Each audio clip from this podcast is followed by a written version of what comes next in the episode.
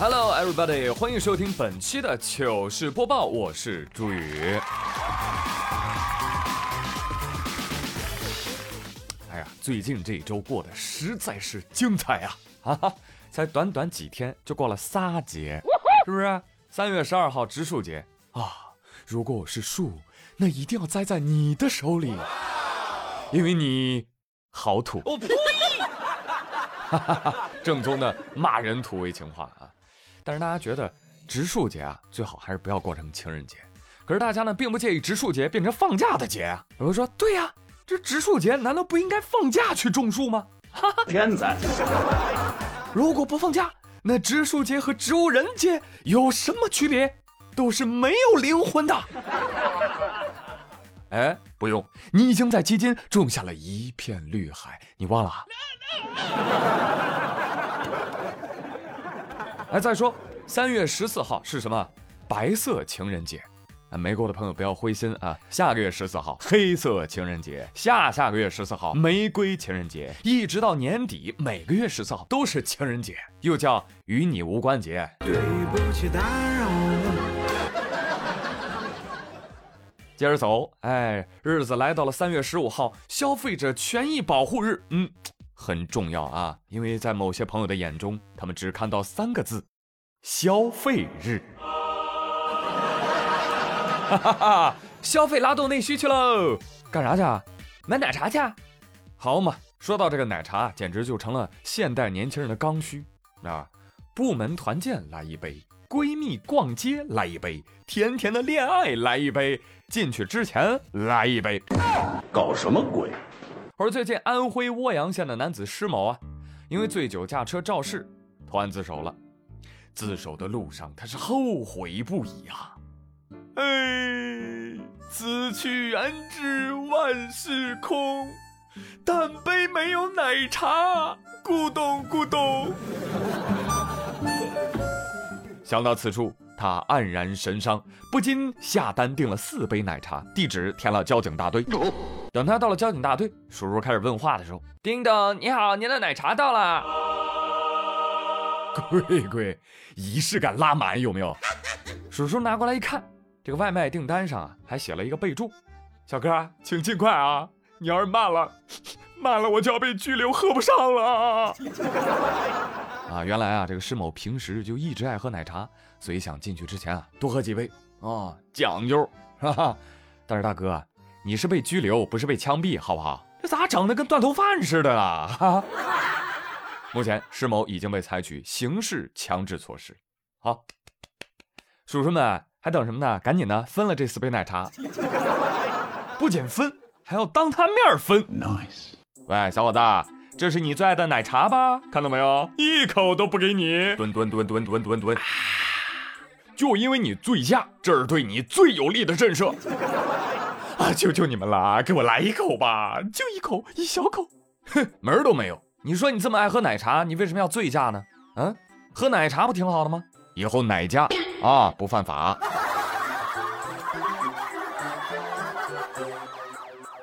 对了，问一句，这个到底是什么奶茶呀？啊，这么好喝？我要，我要，我要喝。哎，来说一个大数据啊，根据某调查机构的数据显示，说南方人啊比北方人更爱喝奶茶，广东奶茶消费第一名。浙江、江苏等紧随其后，而北方呢，仅山东和河南上榜。话说广东人啊，每周人均比东北人多喝两点五杯奶茶。不仅如此，中老年人也开始爱喝奶茶了。线上点奶茶涨了百分之二十五，整体奶茶消费涨了百分之十。啊哈哈，不必惊讶啊，其实不是中老年人爱喝奶茶了，而是爱喝奶茶的年轻人。进入中年了，因为现在中老年都是八零九零后，扎心了。哎，这不知不觉啊，就人到中年了，生活的甜还没有尝够，所以都不要拦着我喝奶茶啊！奶茶入口，天下我有。你说是好美味。但是呢，这个报告啊，很多人看了之后表示不认同啊，认为自己没有喝那么多。比如说王小胖，他就说了：“哎呦，我这给中老年群体拖后腿了，这个。”我一年能喝的奶茶屈指可数，呃其实呢，也不是为了要控糖，就是因为啊，奶茶一杯几十块，快乐水呢一瓶三块钱，我选快乐水。是啊，达则兼济天下，穷则不点奶茶。但是胖啊，没关系，虽然你做不到奶茶自由，但是你做到了糖分自由啊！听，你的脂肪在唱歌。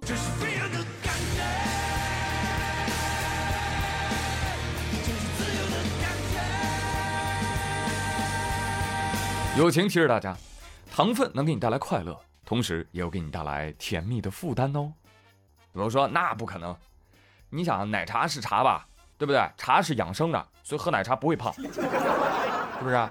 那奶茶它是奶吧，奶是健康的呀，所以不仅不胖，还能补充营养呢。再说了，我喝奶茶都喜欢加冰，冰不仅没热量，还能带走其他热量，所以啊，喝奶茶还能减肥。那你得明白了，为了喝奶茶，你们能编出幺零零八六条理由，我知道，我就不扫你们的兴致了啊！毕竟现在年轻人啊，真是太难了，是吧？能够掌握的自由实在是太少了。那社会人那就更难了，是不是？什么口红自由勉强，包包自由够呛，财务自由别想。那男生呢？游戏自由勉强，球鞋自由够呛，买房自由别想。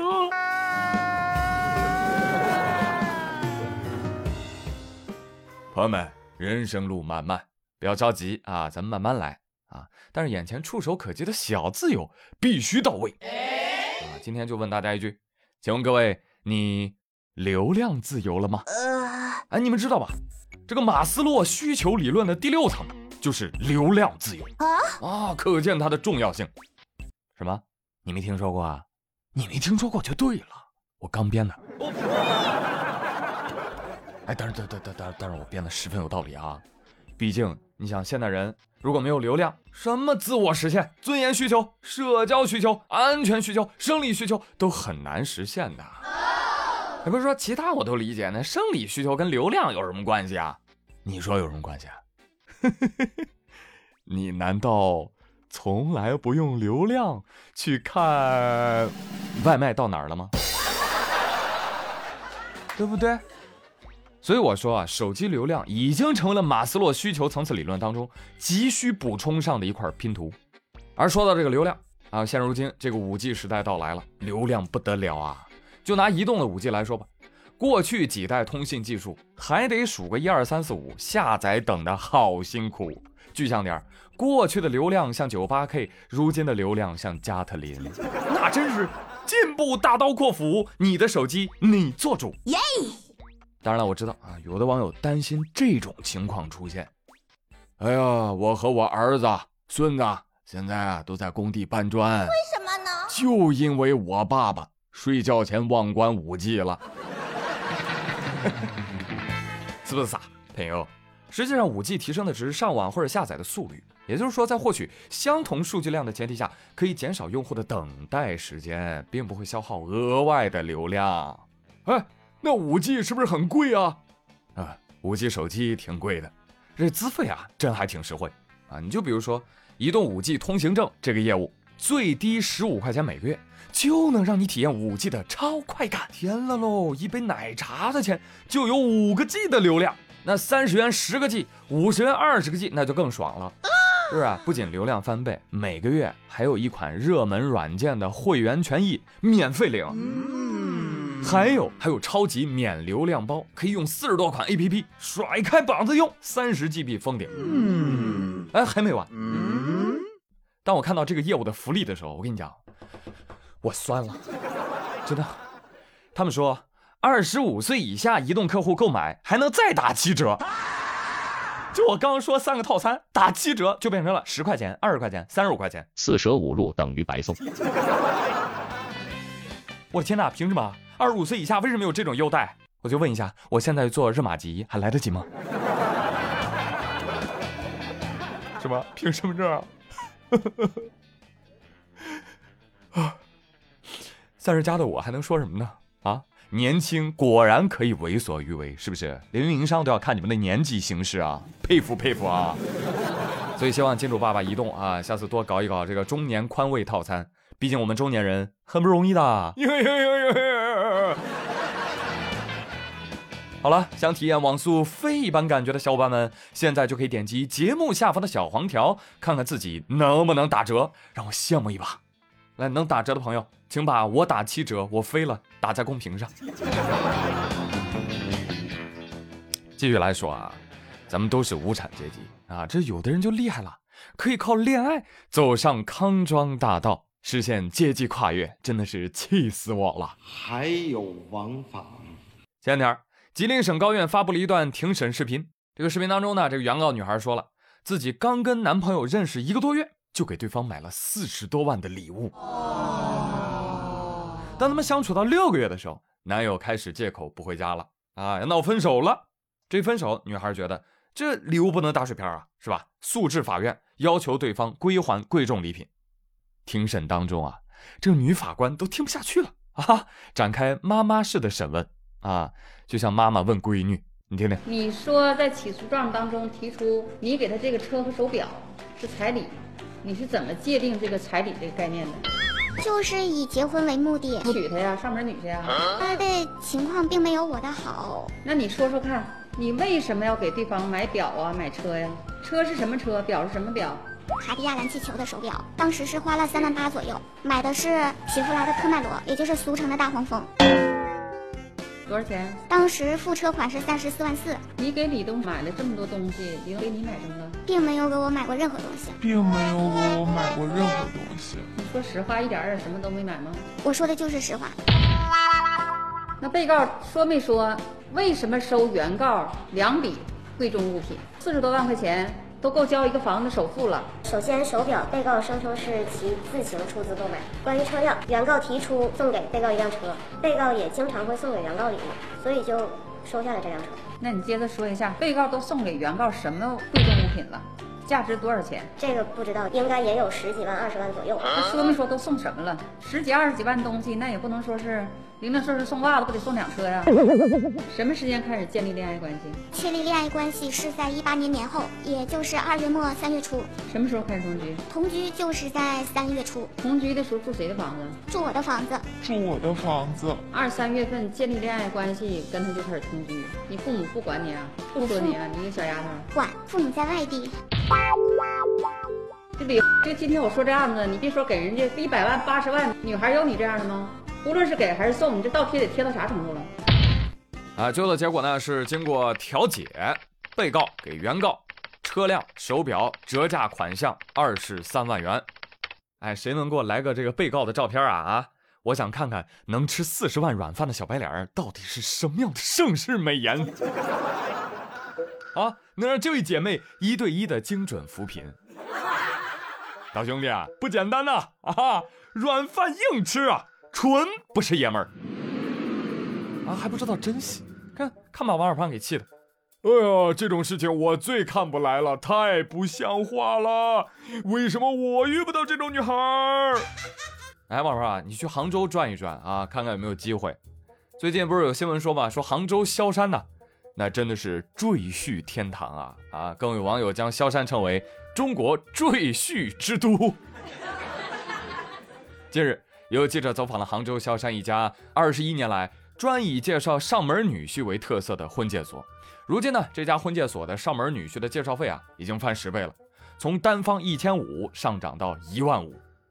就这样，这婚介所里面招婿的编号已经排到三百多位了。哦，哎呦，怎么突然这么火呀？啊，宁毅，宁毅，你看看你干的好事儿啊！现在大家都知道当赘婿的好处了，你看。哎呀，现在的女人啊，压力真大，再不好好努力啊，都招不到赘婿了，就得去嫁人了。来，在节目当中互动话题，问问各位男性朋友，你愿意当上门女婿吗？哦，这个具体工作呢，就是你老婆赚钱养家，你呢就在家做家务、带孩子，贤惠顾家就行了啊！大老爷们儿的，出门攻什么作呀？是不是？但是呢，老婆回来了，你这眼里得有点活，这跟前水果按摩伺候着，哎，知道了吧？什么？不愿意？失去了男性尊严？那如果你觉得上门女婿丢脸，那为啥上门媳妇儿就是理所当然呢？要知道，很多女性一直以来就是这样的呀，甚至还要兼顾内外呀。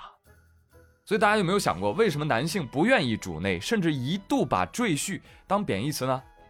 因为这个社会啊，对在家庭上的情感和劳动付出持低价值判断，而娶媳妇进门呢，就是做这些的，是吧？养女儿嫁人呢，就是去别人家做这些的。而男人们呢，一定要在外打拼，大杀四方赚大钱，这才是男人的本职工作啊！所以才产生了丧父式育儿、丧偶式婚姻的出现。其实啊，这一堆陈旧观念也一直影响着国人，同时成为男人和女人的性别枷锁。大家呀，抬头看看这新旧交替、风云变幻的新社会吧。男女之间呢，其实没有什么应该不应该啊，只有适合不适合，愿意不愿意。说的对。所以就现代家庭来说啊，你看看怎么这个搭配组合是吧？生产力水平是最高的，和谐幸福度是最高的，就这么来。但无论是嫁人还是入赘啊，都不应该为婚姻丢掉你宝贵的人格尊严，丢掉你重要的人生机会。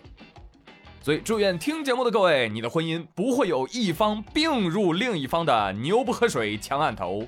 祝愿大家都能拥有独特而舒适的家庭分工解决方案。好的，朋友们，感谢大家收听本期的糗事播报。那本期节目的互动话题呢，就是你实现什么自由了？嗯，你又期待未来能够实现什么样的自由呢？哎，别忘了戳一戳节目下方的小黄条，解锁你的流量自由。最后，还是要感谢中国移动五 G 通行证对本节目的大力支持。咱们下期再会喽 See you. Bye bye.